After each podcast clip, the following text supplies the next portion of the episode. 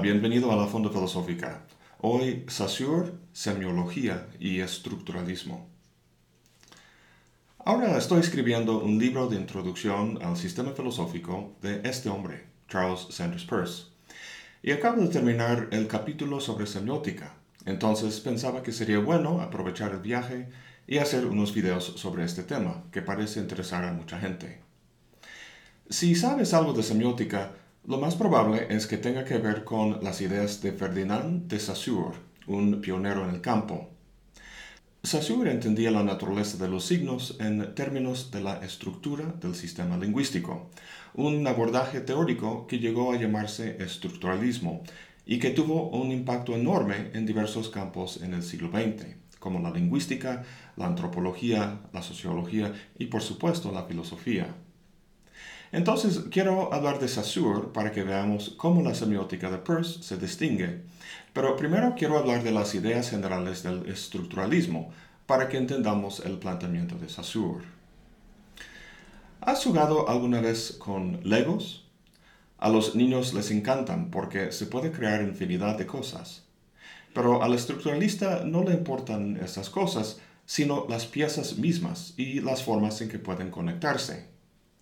En palabras más formales, las piezas son las unidades del sistema y las formas de conectarse son las reglas de su combinación.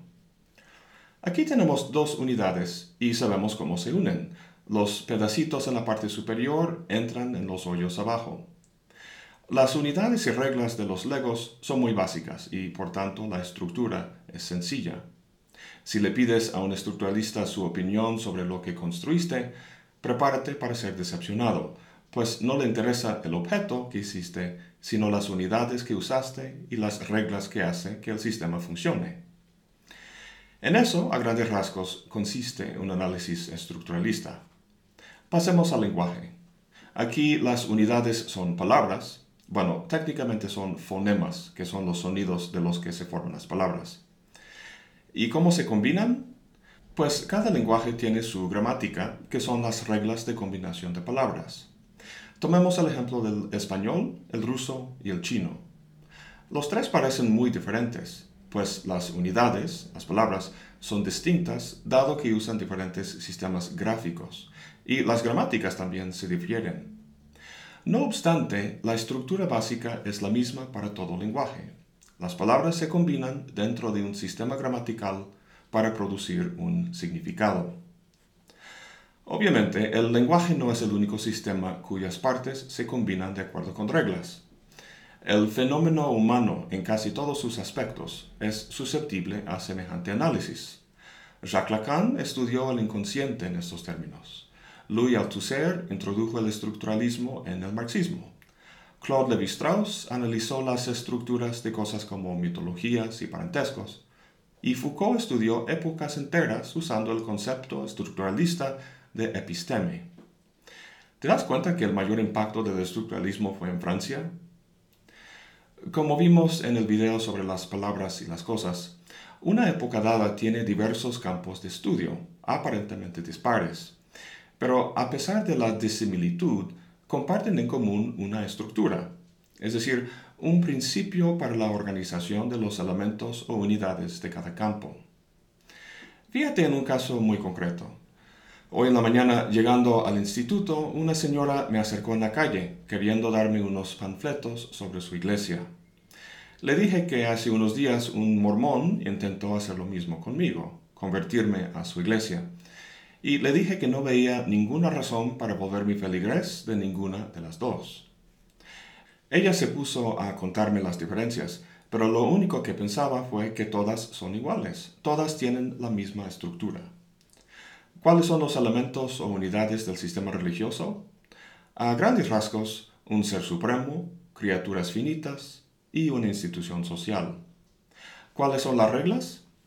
El ser supremo salva, los humanos pecan y la iglesia revela, actúa como mediador entre la criatura y su creador.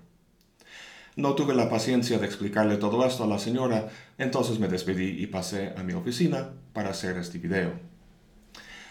Una de las consecuencias de este tipo de análisis es que nuestro mundo social se rige por estructuras que no controlamos. todo lo que hacemos está determinado por un sistema determinista. Por los sucesos de 1968, las manifestaciones contra la guerra y la discriminación y el revuelo político en general, el estructuralismo fue poco a poco abandonado a favor de lo que se llama el postestructuralismo. Pero eso es tema de otro video. Pasemos entonces con Saussure para ver su planteamiento estructuralista de los signos. Saussure fue un lingüista sueco, especialista en el sánscrito y los lenguajes indoeuropeos, cuyo libro Curso de Lingüística General, elaborado a partir de los apuntes de sus alumnos, será la fuente de nuestro análisis. Las ideas que expone aquí son tan radicalmente nuevas que para apreciarlas hay que entender aquellas que suplantaron. Antes de Saussure hubo básicamente dos maneras de entender el lenguaje. Por un lado, la así llamada gramática Port Royal, planteada en el siglo XVII, se centra en la lógica que usamos para pensar y razonar. Siendo el lenguaje no más que un reflejo del pensamiento, y dado que todos razonamos con la misma lógica, las diversas gramáticas de los lenguajes del mundo son sólo variantes superficiales de una gramática más profunda. Determinar los principios básicos de esta gramática y por tanto el suelo común entre todos los idiomas era la tarea de esta teoría. A diferencia de esta postura racionalista, la lingüística del siglo XIX se centraba en el aspecto histórico de los lenguajes. Para entender la naturaleza del castellano, por ejemplo, hay que entender su historia. Lo que estas teorías comparten es una concepción del lenguaje como nomenclatura, como un proceso que pone nombres a cosas. En vez de fijarse en la relación histórica entre las palabras de un lenguaje y los objetos que denotan, Saussure decidió centrarse únicamente en el lenguaje, en la configuración o organización actual de un lenguaje dado. Rechazó la costumbre de fijarse en una palabra como pato, por ejemplo, y rastrear su uso histórico en el mundo, ya que supone que el signo es autosuficiente, que lo que la hace capaz de significar es algún valor intrínseco que tenga, o su relación con el objeto o la intención del emisor. Para Saussure, el poder que tiene la palabra pato se deriva únicamente del hecho de formar parte del sistema lingüístico, de la relación diferencial que guarda con los demás elementos del mismo. En nuestro video sobre Derrida tocamos este tema y la afirmación de Saussure de que en el lenguaje no hay más que diferencias. Una diferencia supone en general términos positivos entre los cuales la diferencia se, se establece, pero en el lenguaje solo hay diferencias sin términos positivos. Cierro la cita. Esto quiere decir que ningún elemento, ninguna palabra existe en sí misma fuera del sistema, sino que son productos del mismo sistema de diferencias. Saussure usa un ejemplo muy bueno para ilustrar esta noción de diferencia. Imagínate que te toparas con estos dos hombres jugando ajedrez y que uno de ellos te pidiera que tomaras su lugar mientras iba al baño.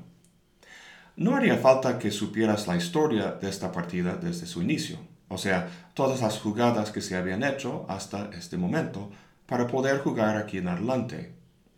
El trayecto que esta pieza ha atravesado hasta ahora es irrelevante. Solo tienes que saber la configuración actual, cómo esta pieza se distingue de las demás y las reglas generales del juego. Si quieres jugar ajedrez, las piezas o elementos no tienen que parecerse a estas. Pueden ser personajes de los Simpsons, tornillos o hasta botones, ya que lo que importa no es la naturaleza material del elemento, sino su relación diferencial con los demás. Este rechazo del historicismo se refleja en una primera distinción importante. El análisis de Saussure es sincrónico, es decir, se fija en el estado actual de algo, en vez de diacrónico, en el que se fija en el desarrollo de algo sobre el tiempo. Ahora, normalmente decimos que el significado de una palabra o signo, como pato, es el objeto con el que está vinculado en el mundo. Ya hemos visto que no está de acuerdo con esta idea del lenguaje como nomenclatura.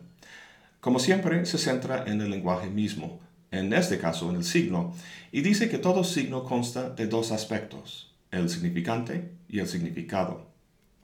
En su texto usa el ejemplo del signo árbol. Ahora, todo este círculo es el signo y está dividido en dos para indicar sus dos aspectos.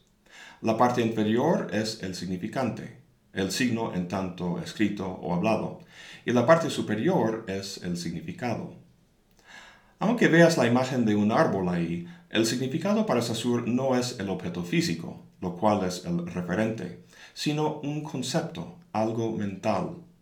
Es decir, al leer la palabra árbol en un libro, no se produce un árbol físico, sino el concepto o una imagen del árbol en tu mente. Ahora, al leer la palabra árbol, ¿qué poder tiene para producir esta imagen y no la de un coche o un libro? Ninguno, dice Saussure. La relación entre significante y significado es arbitraria, establecida por una convención, un acuerdo entre los miembros de una comunidad lingüística. Los signos no brotan naturalmente como las flores, ni tampoco son dados por Dios por lo cual no puede haber lenguajes corruptos o inferiores, aun cuando la Real Academia Española quisiera discrepar. Entonces, el sistema lingüístico es arbitrario y convencional, pero eso no quiere decir que algún individuo puede cambiar el significado de forma caprichosa.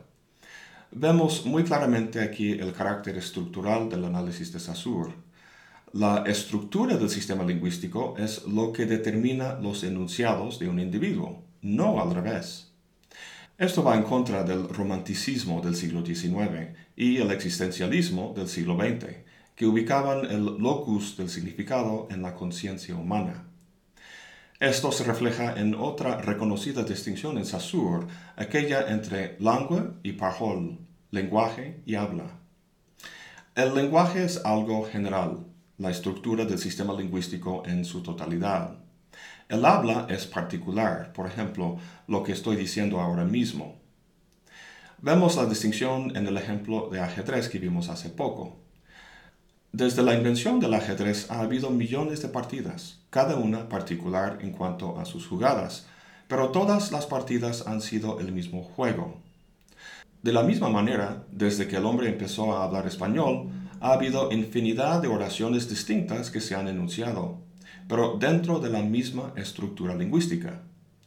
Las jugadas en el ajedrez, como el habla lingüística, varían, pero las reglas estructurales que rigen las jugadas, al igual que el sistema lingüístico, no varían.